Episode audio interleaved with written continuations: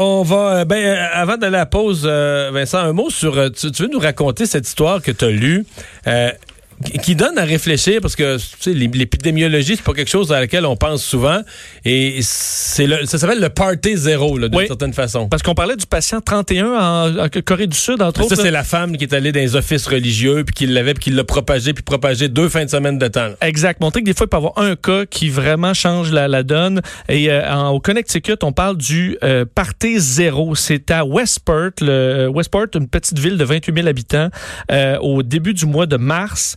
40e anniversaire d'une dame, 50 invités. Il y a une personne là-dedans qui a la COVID-19. Personne ne le sait. Il n'y a pas de cas dans la ville. Il n'y a presque pas de cas au Connecticut. Il n'y a pas de problème. La personne a euh, le, le, le, le virus. Et là, au moins 25 personnes dans le party Donc, la moitié du party contractent le virus parce que là, ça se donne des becs, euh, ça mange du buffet, tout ça parce qu'il y avait un buffet là-dedans, tout, ah toute l'équipe. La moitié, la totale, la moitié long, mais c'est des gens qui venaient d'un peu partout. Alors tout le monde après le party repart. New York City, ben, New York, euh, un peu partout à travers l'État du Connecticut, à travers les États-Unis, euh, et il y en a un qui part à Johannesburg en Afrique, là où il habite, c'est un Africain part en Afrique. Il n'y a aucun test disponible à ce moment-là parce qu'il n'y a, pas, y a pas de cas. Il y avait eu d'ailleurs. Aux États-Unis, ça a été long voir les tests. Il n'y avait pas de cas. À Westport, il y avait eu même une réunion là, pour dire nous, on n'a pas de problème, on n'a pas à faire de test parce qu'il n'y a pas de cas. Mais on ne le sait pas qu'il n'y a pas de cas avant qu'il y en ait un. Et euh, on s'est rendu compte qu'il y avait eu euh, contamination par celui qui est parti en Afrique et qui est tombé malade sur le vol en avion. Euh, d'ailleurs, qui a contaminé d'autres gens dans l'avion. Et c'était à Johannesburg où il s'est fait tester parce que là-bas, il y avait des tests en Afrique, contrairement aux États-Unis.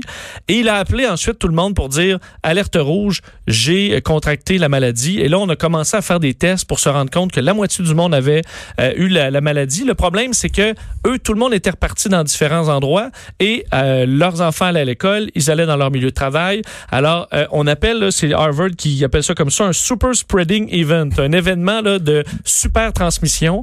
Et dans la ville, maintenant, ils ont 85 cas pour une toute petite ville et on dit que probablement ils en ont contaminé peut-être 10 fois plus, donc 850 000 personnes. Et ça montre que, tu sais, si on parlait d'un mariage au Québec, ben, il, y a, eu, je pense, dans le jeu de la Nadia, qu'il y a eu un mariage au Québec qui serait peut-être considéré comme un super spreading event si on prend le langage de Harvard. Exact. C'est ça qu'on dit, les, les, les, fêtes, là, les parties, ça prend pas beaucoup de choses. C'est tellement contagieux, là, ce, ce virus, que euh, un événement qui paraît tout à fait banal, dans la période d'incubation, les gens vont se promener et vont euh, redistribuer ça un peu partout. Et là, on se retrouve à New York et au Connecticut et partout à avoir de nombreux cas.